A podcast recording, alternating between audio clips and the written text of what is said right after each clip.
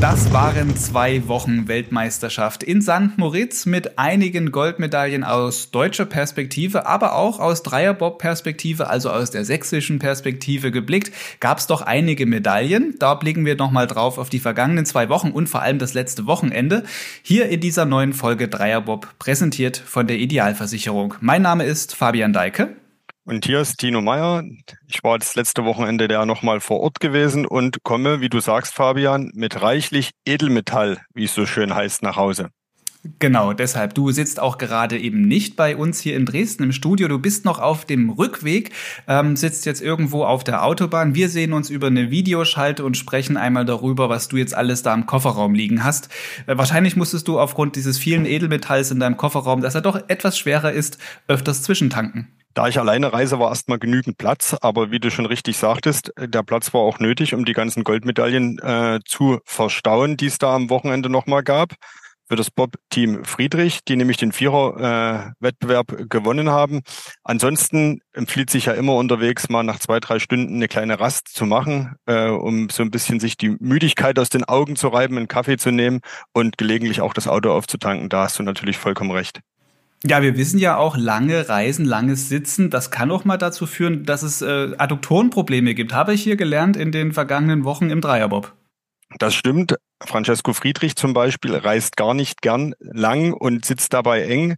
Er hat ja den, er kann den Sitz sich dann aber einstellen, wie er will. Und ich kann dir mein Autorezept verraten. Ich fahre heute mit Kompressionssocken. So tief will ich gar nicht blicken. Wir blicken einfach nochmal zurück aufs vergangene Wochenende. Der Vierer-Bob und natürlich bei der, also bei der Vierer-Bob bei den Männern und der Zweier-Bob der Frauen zweimal Gold für Deutschland. Absolut richtig. Am Samstag Kim Kalicki mit ihrer Anschieberin Leonie Fiebig einigermaßen überraschend den Zweierbob-Wettbewerb der Frauen gewonnen. Sie war vorher ja, als Außenseiter-Tipp, äh, geht sie immer durch, das ist klar. Aber dass sie Tatsache gewinnen würde, das ist, kam schon ein Stück weit überraschend. Silbermedaille für Lisa Buckwitz. Auch eine äh, kleine Überraschung. Sie ist äh, ja erst seit fünf Jahren überhaupt Pilotin, war 2018 Olympiasiegerin als Anschieberin und hat jetzt praktisch bei dieser WM mit zweimal Silber äh, das beste Ergebnis, wenn man so will, von der Menge der Medaillen für die deutschen Frauen erzielt, weil die Monobob-Weltmeisterin Laura Nolte ist im dritten Lauf gestürzt. Sie galt ja so ein bisschen, sie ist in dieser Disziplin Zweierbob ja auch Olympiasiegerin, galt so ein bisschen erst recht nach den guten Eindrücken im Monobob als die Favoritin, lag dann auf Platz drei durchaus aussichtsreich mit Blick nach vorne. Es war also durchaus knapp und ist dann auf Angriff gefahren, wie es so schön heißt, und in der spektakulären Horseschuhkurve gestürzt. Damit war der mhm. Medaillentraum geplatzt, ja. Und am Ende war Kim Kaliki diejenige, die gewonnen hat. Soweit das Frauenergebnis. Und auf Platz drei war Kaylee Humphreys, wenn ich mich jetzt noch äh, richtig erinnere. Das war ja am Samstag, das spielt so lange her. Da hast du vollkommen recht. Kaylee Humphreys, äh, ja, die Dominatorin, wenn man so will, der letzten Jahre und Jahrzehnte. Also sie äh, hat dem äh, Frauenbob äh, ganz eindeutig ihren Stempel aufgedrückt und ist immer, wenn sie am Start ist, irgendwo auch Favoritin, so auch diesmal in St. Moritz. Am Ende fährt sie mit zweimal Bronze nach Hause, nämlich äh, sowohl im Monobob als eben auch im Zweier, jeweils geschlagen von äh, zwei deutschen Teams. Und das zeigt auch noch mal, wie besonders auch St. Moritz ist. Da ist eben, das ist was anderes als die Bahnen, die sonst immer im, im Wettkampf gefahren werden. Es ist jedes Mal anders für jeden Piloten, für jede Pilotin. Das muss dann immer neu erarbeitet werden, die Bahn von Jahr zu Jahr. Und vielleicht hatte einfach Katie Humphreys dann dieses Mal es nicht so ganz genau getroffen, wie eben dann die deutschen ähm, Athletinnen. Ja, du sagst, das ist eine Natureisbahn, äh, die erste 1904 äh, gebaut zum ersten Mal, also die erste, die es weltweit gab und die einzige, die jetzt noch äh, auf Weltniveau genutzt wird. Mit 1722 Metern ist die Bahn auch sehr, sehr lang. Bei vier Läufen kommen da also knapp äh, acht Kilo, also fast acht Kilometer Bobfahren zusammen. Ist schon ganz schön hoch, ne? Also ist schon ganz schön hoch. Man merkt schon, du bist, du bist sehr schnell auch außer Atem gerade beim Sprechen, obwohl du schon wieder in tieferen Ebenen bist. ja, äh, weil ich noch so euphorisch bin, komme ich sozusagen beim Reden außer Atem. Nee, du hast recht. St. Moritz liegt natürlich auch auf äh, 1500 Meter Höhe. Da kommen einige Komponenten zusammen. Der nervliche Druck beim Saisonhöhepunkt, das, den darf man auch nicht ganz außer Acht lassen. Die Kälte, Die Frauen waren früh um neun am Start. Da hatten wir in St. Moritz eine Temperatur. Ähm, jetzt am Wochenende war es milder, zumindest am Samstag, aber am Sonntag war sind wir dann doch wieder bei minus sieben früh gewesen. Also das, das sind schon Bedingungen, mit denen muss man klarkommen. Und das Eis steht halt jedes Mal anders, ist eine Natureisbahn.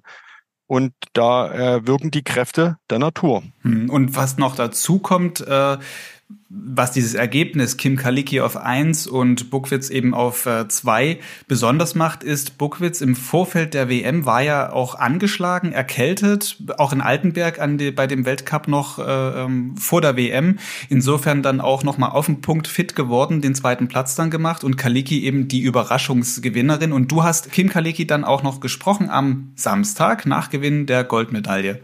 Ja, und wer äh, Kim Kalecki kennt, wird sie gleich wiedererkennen.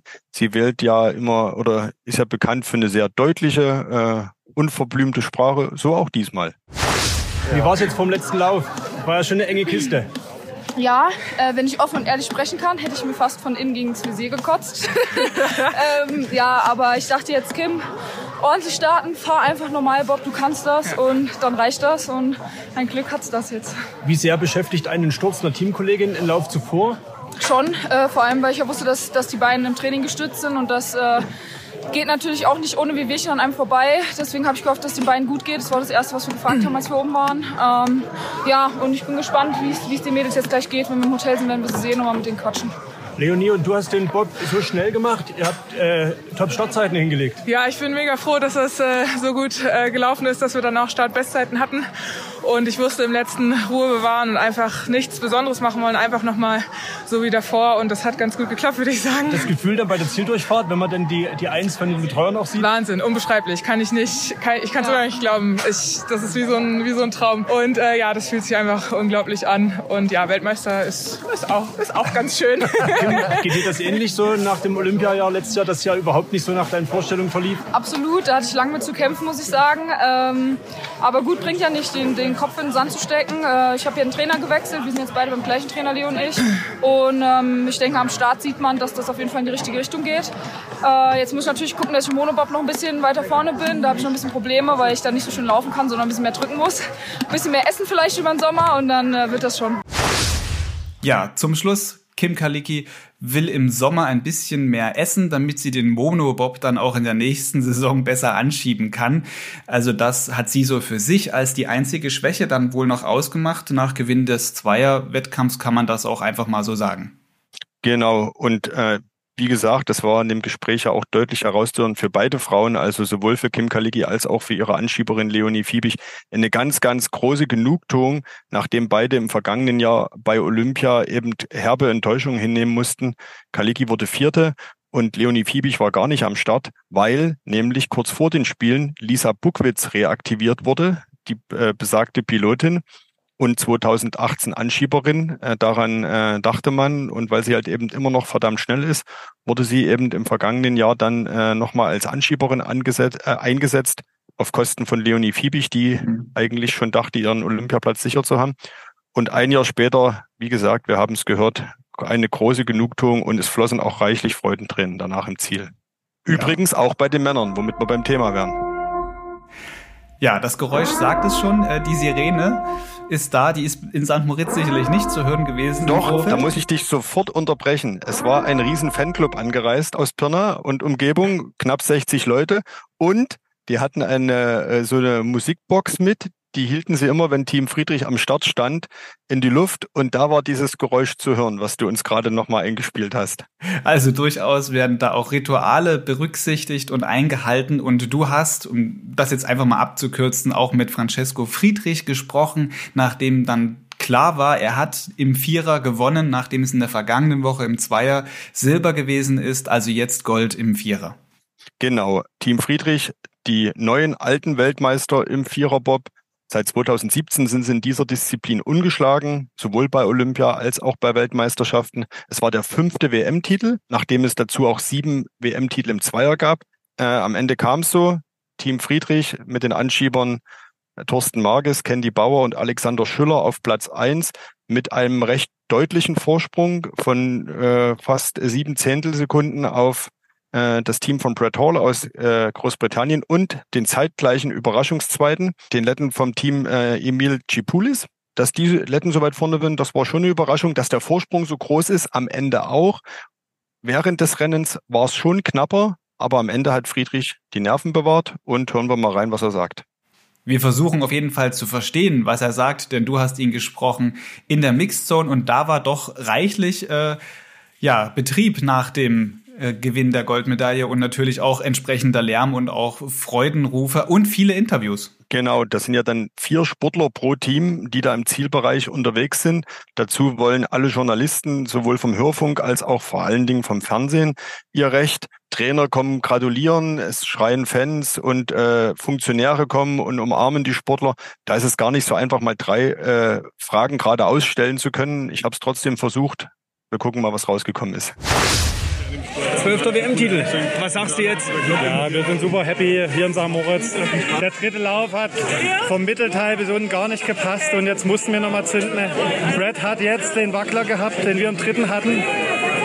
Und ja, da konnten wir nochmal so ein, so ein Ding hinlegen mit dem Start. Also wir, wir sind jetzt wirklich happy. Wenn dir vor fünf Wochen jemand gesagt hätte, du wirst Weltmeister im Vierer? Und, äh, das hätte ich das so mitgenommen und, und gehofft und gedacht, dass es im Vierer gut möglich ist. Aber dass es so eine heiße Kiste hier wird, war von vornherein auch nicht klar. Wie fällt dein Fazit jetzt aus? Zehn Jahre sozusagen, 2013, 2023. Jetzt gehst du mit Gold und Silber hier weg.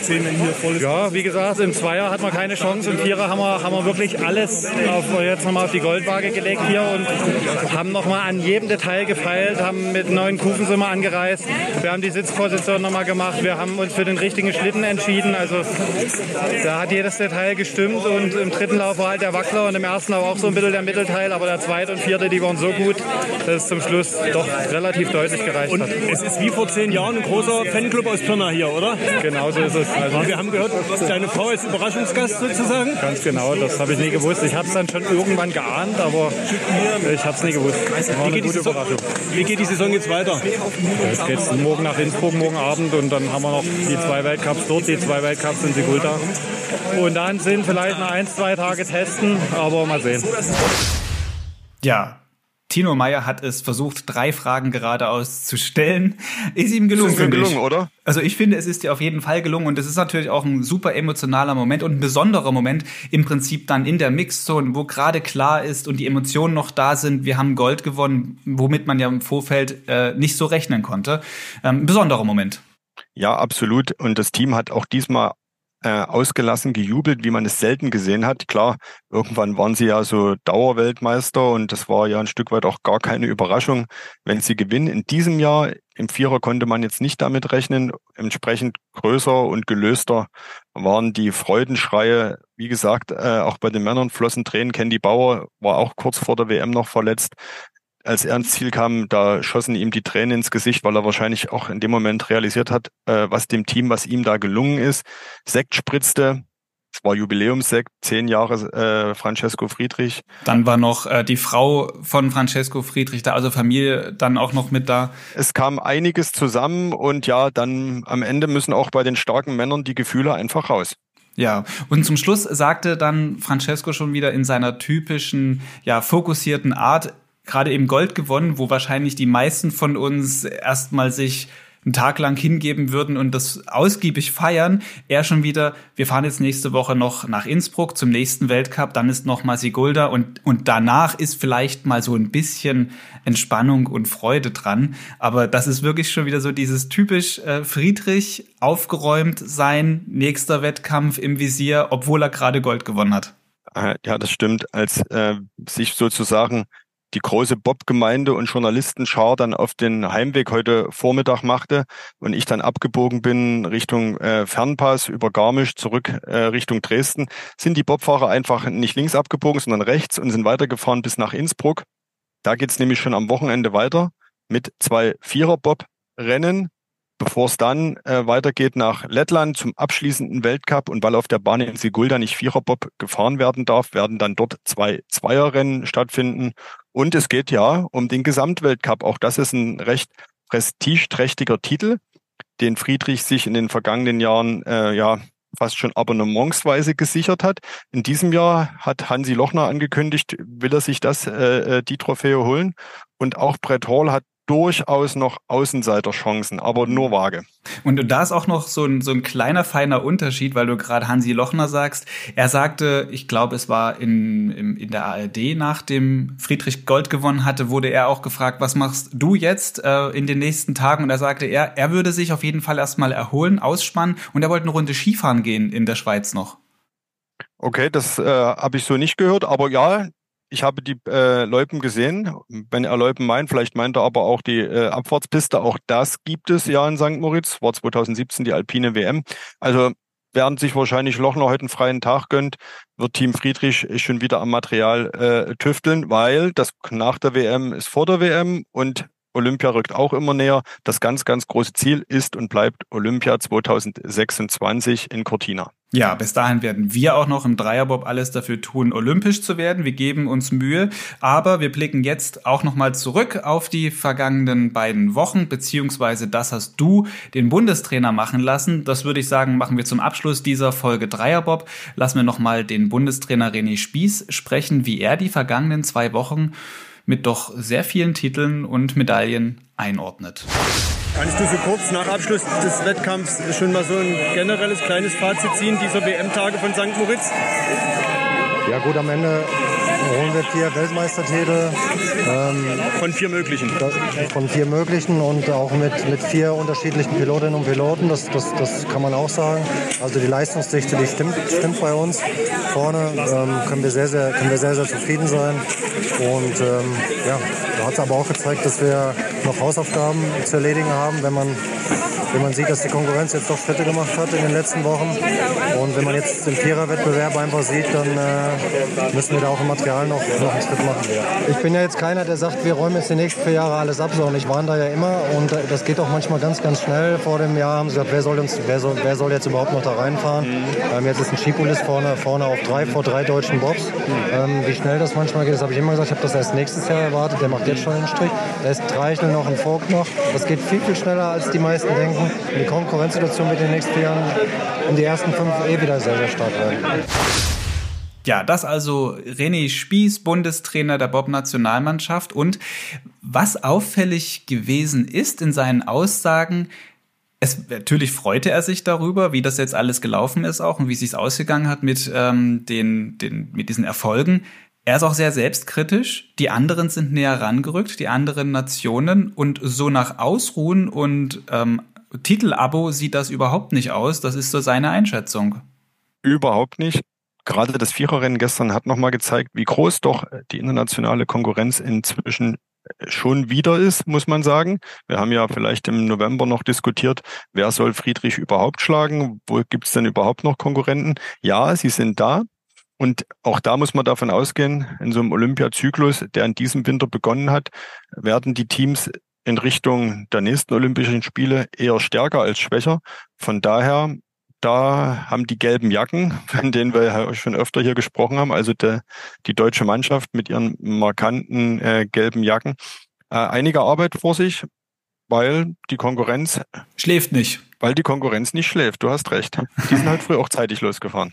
Genau, genauso wie du. Und äh, vor allem wollte ich noch sagen, die Deutschen müssen sich ein Stück weit auch warm anziehen, genauso wie du jetzt. Denn ich sehe, so während wir hier sprechen, ist nach und nach dein Auto eingeschneit. Also zu unserer kleinen Sprechübung hier äh, als Pause für deine Autofahrt hast du jetzt auch obendrein noch eine kleine Chip- und Schaufeleinheit, denn du musst dein Auto noch befreien. Na, ganz so schlimm ist es nicht. Ich werde mal das Gebläse äh, vom Wagen anwerfen und dann wird mhm. das gehen. Ja, das ist wieder die, die, der Weg des geringsten Widerstandes. Nach zwei Wochen Bob-WM muss man jetzt gucken, dass man äh, Körner spart und äh, ja, Kräfte schon nach Hause kommt. Okay, dann zieh einfach die Kompressionsstrümpfe nochmal richtig hoch und dann gib Gas. So mache ich's. Und dann hören wir uns in diesem Winter auf jeden Fall nochmal wieder. Die nächste Bob-WM, das kann man schon mal sagen, findet im nächsten Jahr in Winterberg statt. Aber vorher gibt's ja noch äh, in diesem Winter äh, reichlich andere Wettkämpfe, sowohl im Bob als auch in anderen Sportarten. Schauen wir mal, wo der Dreierbob demnächst parkt. Als nächstes beginnt ja dann auch die Biathlon-WM, wo wir ein Auge drauf werfen werden. In diesem Sinne, bis zur nächsten Folge hier im Dreierbob. Tschüss.